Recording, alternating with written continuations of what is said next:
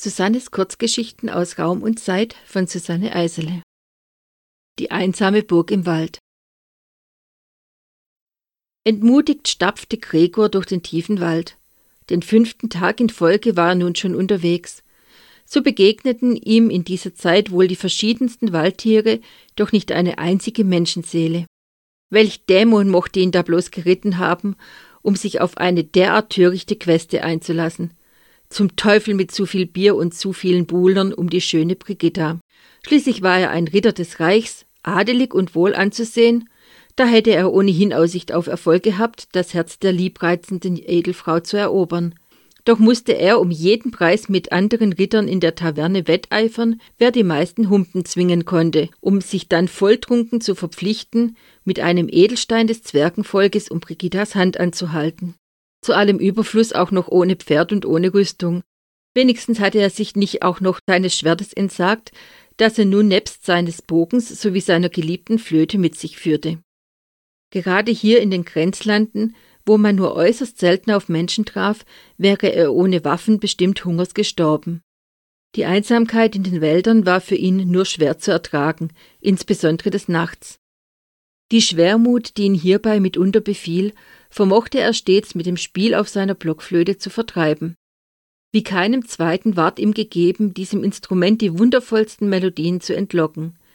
Diese waren so schön anzuhören, dass mitunter sogar die Tiere des Waldes stehen blieben, um den lieblichen Klängen zu lauschen. Anfangs hatte ihm das Nächtigen in freier Natur noch Freude bereitet, doch nach zwei Wolkenbrüchen in zwei aufeinanderfolgenden Nächten vor denen er sich in dichtem Gebüsch kauernd nur mangelhaft hatte schützen können, sehnte er sich nach einem Dach über dem Kopf und wenigstens einer einfachen Strohmatte. Möge dieser Wald doch endlich hinter ihm liegen und er auf ein Anwesen treffen, hoffte er. Selbst ein Stall erschien ihm als Schlafstätte mittlerweile verlockend. Dies umso mehr, als er durch lichte Stellen im Blätterdach den wolkenverhangenen Himmel erblickte, der erneut Regen am Abend oder in der Nacht versprach.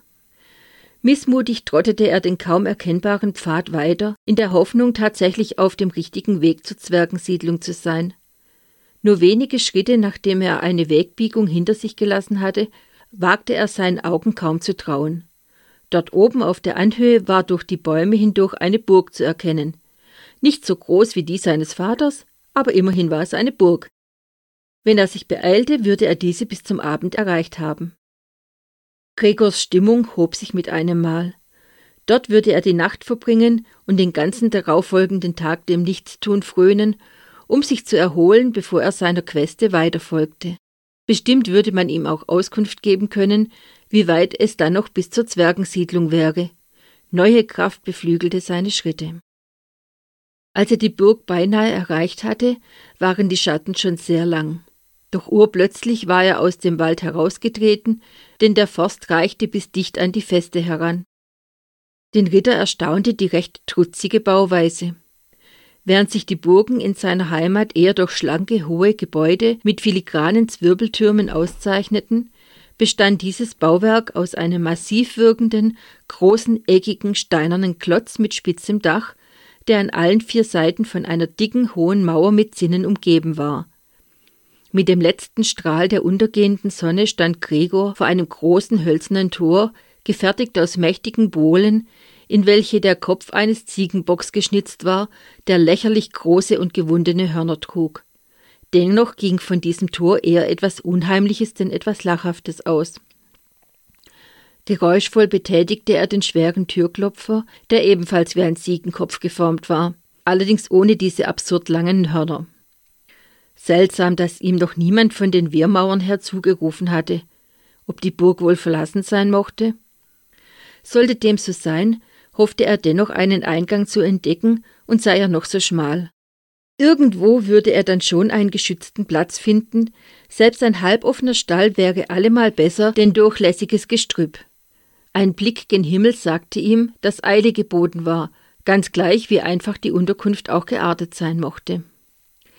Nach einer, wie Gregor fand, mehr als angemessenen Zeit des Wartens wollte er gerade damit beginnen, die Burgmauer zu umrunden, in der Hoffnung, irgendwo einen Weg hineinzufinden, als er vernahm, wie auf der Innenseite des Tores ein Riegel zur Seite geschoben wurde. Als sich darauf innerhalb des großen Tores eine Tür geöffnet hatte, stand der Ritter einem Mönch in Kutte gegenüber, dessen ehemals braune Haare deutlich mit Grau durchzogen waren. So auch die buschigen Augenbrauen, die dem wettergegerbten Gesicht überdies ein wildes Aussehen verliehen. Freundlich lächelnd stellte Gregor sich vor und bat um Unterschlupf für die Nacht. Der Mönch musterte den Gast für einige Augenblicke. Mit einem unergründlichen Hm, das sowohl von einem Schulterzucken als auch von einem kurzen Zucken eines einzelnen Mundwinkels begleitet wurde, trat er wortlos beiseite, um den Ritter eintreten zu lassen.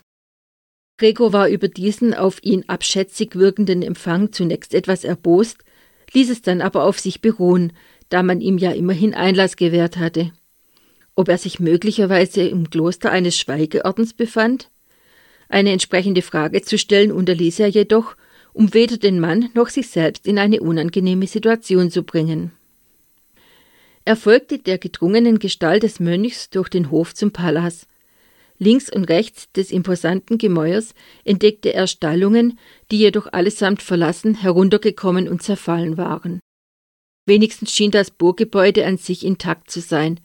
Jedenfalls öffnete der Ordensbruder die Eingangstür mit Leichtigkeit, ohne dass diese gequietscht oder geknarzt hatte.